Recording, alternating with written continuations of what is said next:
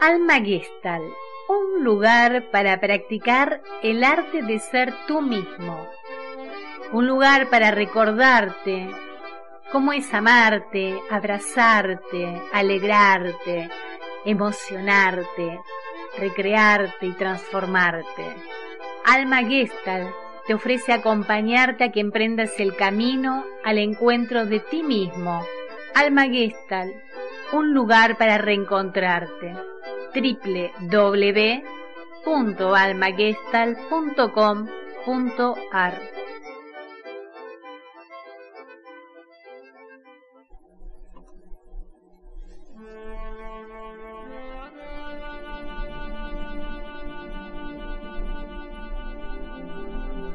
Bienvenida, bienvenido viajero a esta nueva entrega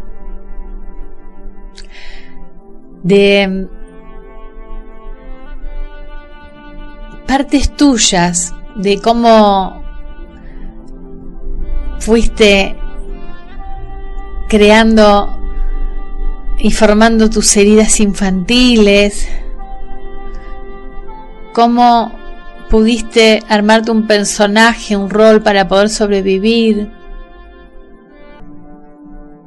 Es un viaje, pero es un viaje hacia adentro, hacia las profundidades interiores, hacia esas zonas oscuras tuyas.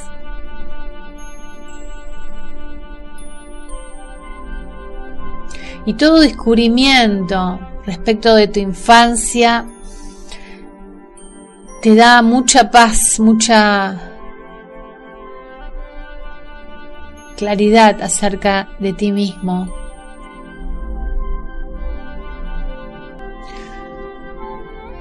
Como te decía en la anterior entrega, la infancia fue un periodo muy crítico cuando fuimos niños.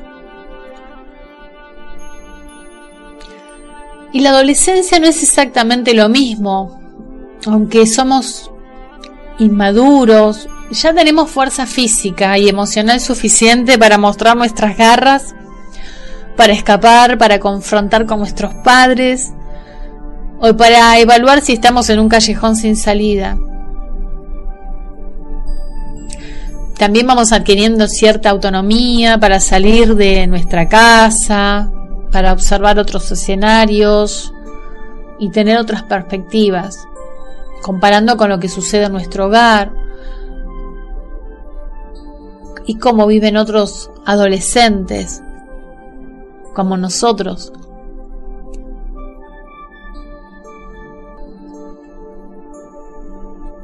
Es increíble porque muchas veces lo que he visto en las consultas, las personas llegan y no recuerdan mucho de su infancia eso es lo que manifiestan. Muchas cosas no recuerdo. E increíblemente a medida que vamos trabajando, en cada encuentro vienen y van diciendo, ¿sabes que me acordé de tal cosa? Recordé tal otra. Y te cuento que el olvido es uno de los mejores mecanismos, una de las mejores herramientas de protección con la que contamos los seres humanos. ¿Por qué traerlas a la conciencia? Entonces, si olvidarlas ha sido tan bueno, porque una cosa es ser niño y otra cosa es ser un adulto. Cuando hemos sido niños hemos precisado salvarnos, negando o olvidando aquello que nos aconteció. Pero una vez que hemos crecido, esas experiencias olvidadas actúan por motu propio sobre la totalidad de nuestras vidas, como si fuera una entidad, como si fueran los hilos que conducen los movimientos de las marionetas. Somos manipulados o movidos por algo que permanece oculto, para nuestro entendimiento.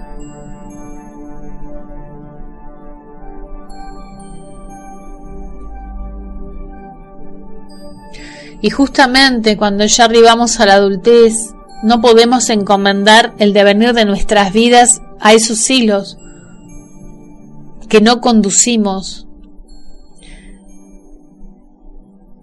Y eso sí los transforma nuestra vida en algo caótico e inmanejable.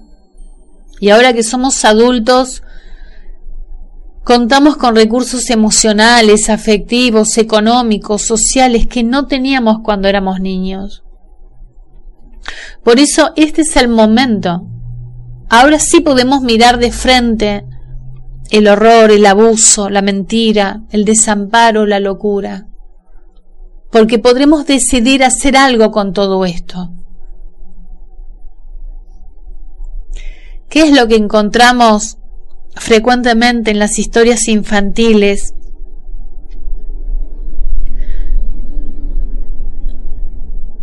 Cuando decidimos investigarla, nos encontramos con abandono, abuso emocional, a veces abuso físico. Me refiero al abandono en todas de sus formas.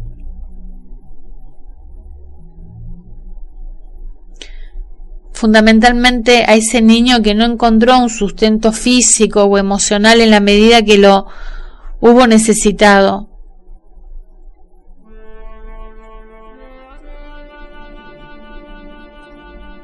Muchas veces aparece el abuso emocional, sobre todo cuando acontecen madres infantiles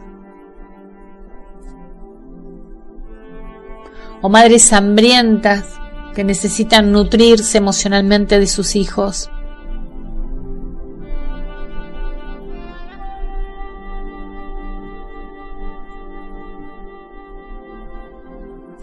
Entonces nada bueno puede partir desde un desequilibrio primigenio. Así vamos después por la vida.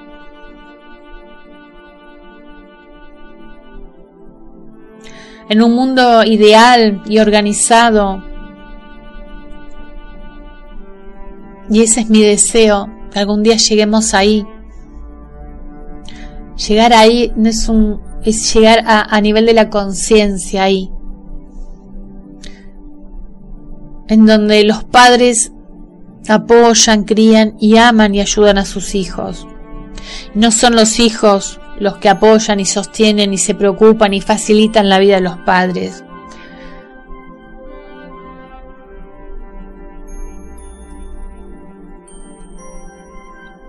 Y voy a traer aquí, en este momento, un recuerdo de una consultante para hacer de ejemplo de esto que estoy contándote. Vamos a poner de nombre a esta consultante María. María llega por un tema determinado, pero en un momento, cuando trabajamos acerca de cómo está su niña interna hoy,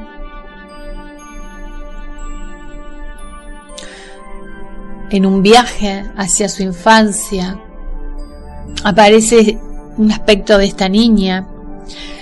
Y recuerdo que María me dice que más o menos tenía 11 años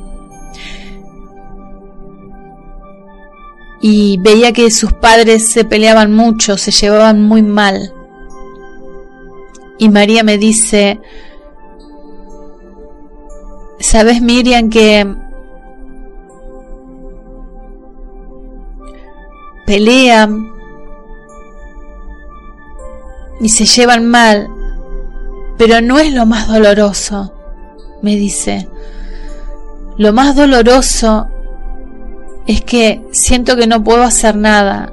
Lo que más me duele, y en ese momento se conectaba con lo más doloroso que era para ella sentirse impotente ante esa pelea, ante esa agresión entre ellos. Eso era lo más doloroso. Y entonces me comenta que para no sentir tanto ese dolor, ella se convierte como en una especie de intermediaria de sus padres. Ella hace de intermediaria, habla lo que dice uno, lo que dice uno. Pero ser intermediaria la hace sentirse un poco mejor, la hace sentirse un poco más útil y no se hace y no se siente tan impotente.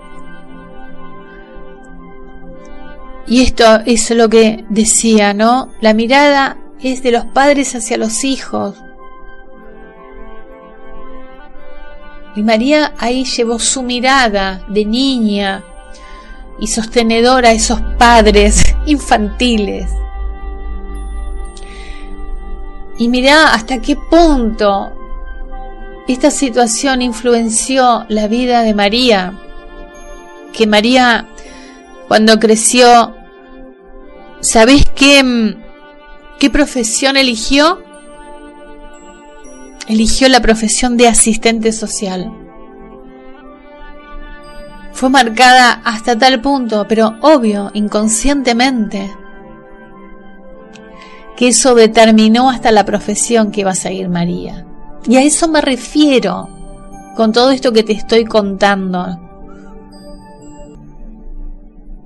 Tengo muchos ejemplos donde podría compartirte diferentes anécdotas de estos adultos, porque fueron tomadas por esas fuerzas y crean esas anécdotas a veces cambian el nombre, pero la esencia es la misma. Como tal vez Ana, otra consultante, observa que hay un halo de postergación en su vida. Y cuando empezamos a indagar esta postergación.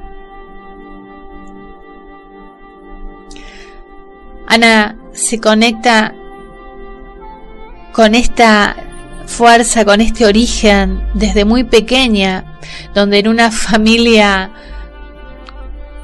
disfuncional, em, con cierta locura, como ella lo describía, eh, dejó de pedir lo que necesitaba. Y allí comenzó a postergarse, allí comenzó a postergar sus propias necesidades. Y entonces siempre aparecía algo al cual ella estaba al servicio antes que ella misma.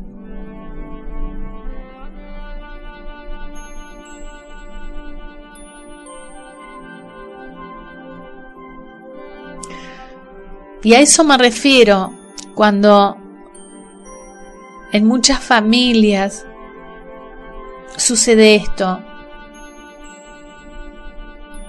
que podría ser banal, parecería y cotidiano, que nos encontramos con muchas historias familiares de este tipo.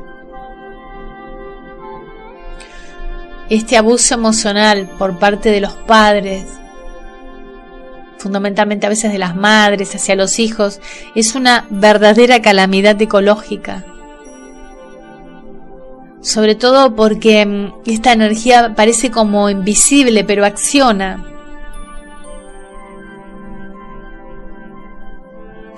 A veces una madre que abandona a un hijo se nota, pero una madre aparentemente preocupada que inunda todo el espacio afectivo con sus inquietudes confunde. A veces creemos que sus obsesiones son signos de una maternidad consciente, ¿no? Pero a veces nada más alejado.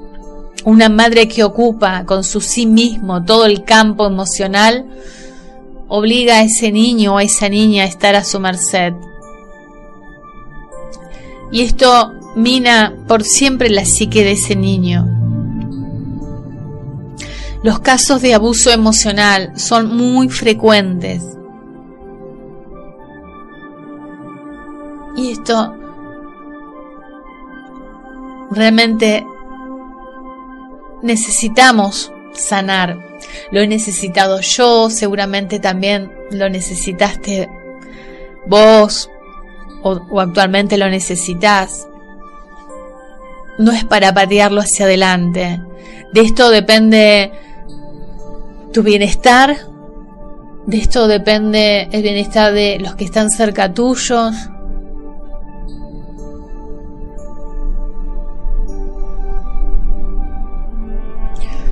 Porque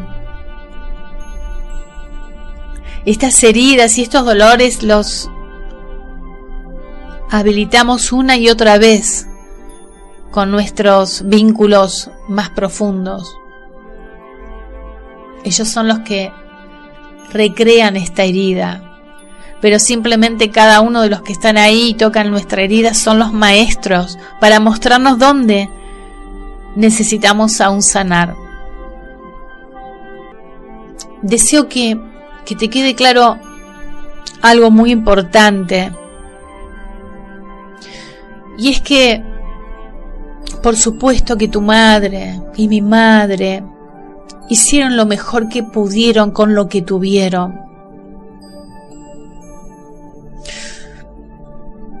Y estoy segura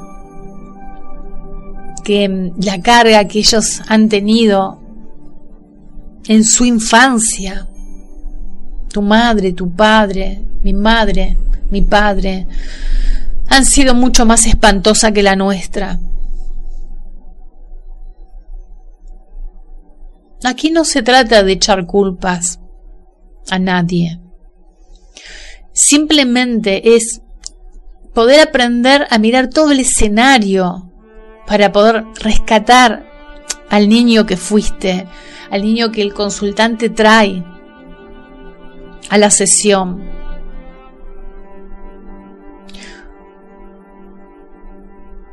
Porque ese niño a veces no tiene recuerdos propios, no tiene, no tuvo una voz propia, no tenía ni voz ni voto. Y simplemente es poder aceptar que muchas veces cuando fuimos niños fuimos como rehenes. No había nada que pudiéramos hacer. Y eso fue así para la mayoría. Pero hoy, cuando nos sucedan determinadas situaciones es poder simplemente detenernos un momento y ver que ya no somos esos niños. Hoy ante la misma energía, ante la misma situación, tanto como María, o en el caso de Ana, hoy ya son adultas y hoy pueden si quieren hacer algo diferente.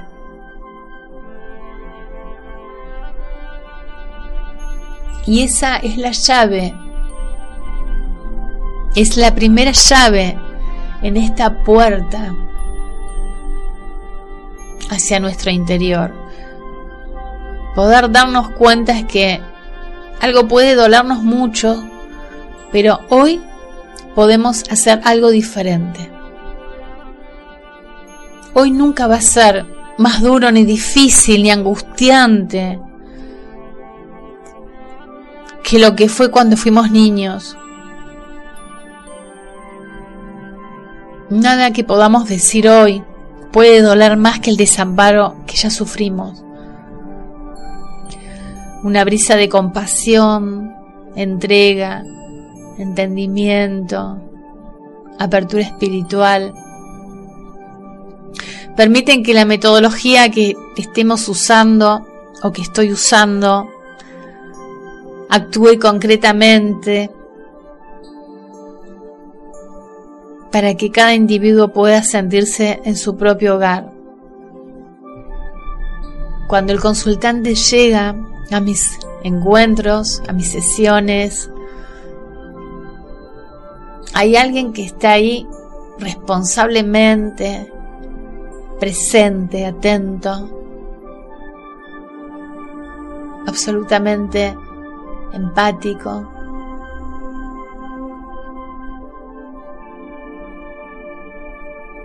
para acompañarla en este viaje. El proceso a veces es doloroso, pero al mismo tiempo hace que la persona se pueda sentir con alivio y paz. toda la nueva información que va apareciendo de este proceso de su conocimiento personal empieza a ser develado por sí mismo.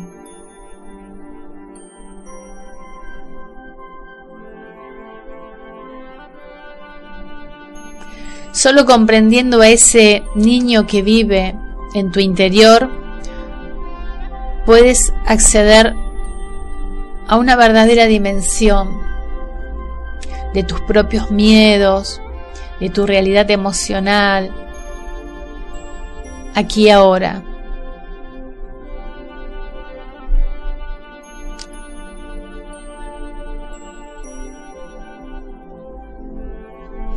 Es cierto que muchas personas a veces están muy cansadas de sufrir, ya no tienen fuerzas para resolver en el pasado.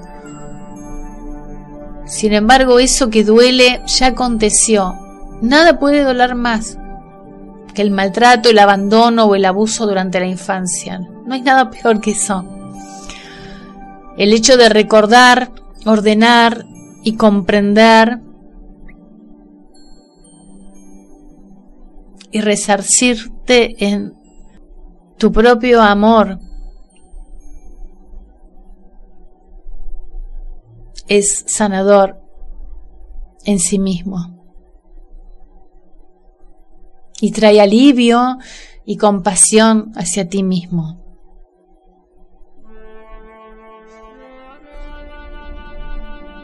No es posible construir un bello edificio sin el esqueleto del hierro y todos los soportes. Si esto no está perfecto, no están bien estas bases, aunque la estructura a veces nadie la vea, porque permanece en el interior de los muros. Cuando un edificio está mal construido, se rajan los paneles, las paredes, se rompen techos, se quiebran caños y no hay más remedio que abrir dolorosamente las paredes. Hay que golpear, derrumbar, cortar y revisar el interior. Si solo pretendes emparchar superficialmente, mmm, en poco tiempo las rajaduras volverán a aparecer. Tienes la libertad para poder hacerlo. Para poder crear una buena base sólida.